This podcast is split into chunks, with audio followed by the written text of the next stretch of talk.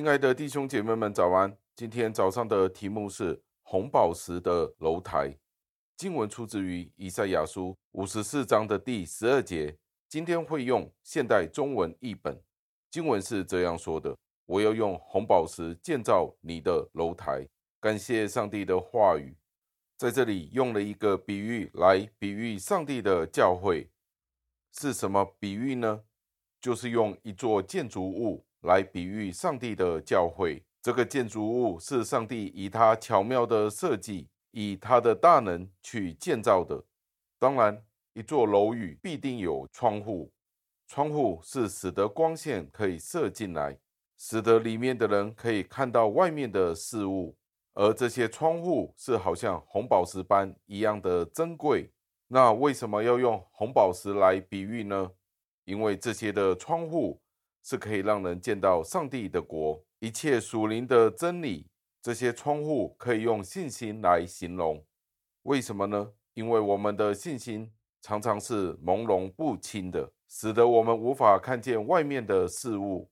有时候我们的信心会暗淡，甚至乎会是错误的，将我们的信心放在那些不应该放在的事情上。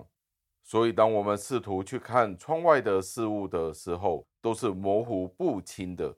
但是，纵使如此，我们都能够通过这个窗户看到主耶稣基督。主耶稣基督朦胧的形状，但是他却是清楚地认识我们。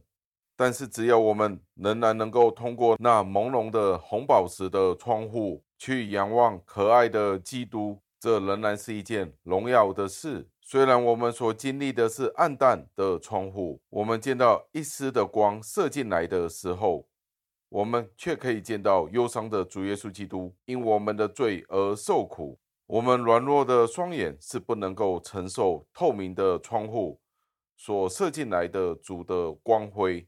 但是有时候，当我们的眼睛因着我们的罪流泪伤心而变得暗淡的时候，公义的光。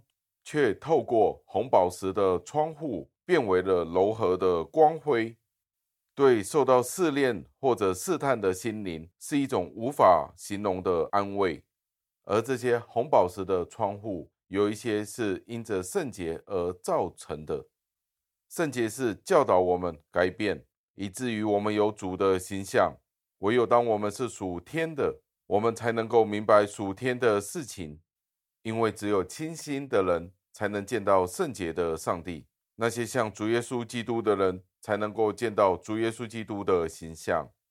弟兄姐妹们，今天我们能不能见到主耶稣基督的形象呢？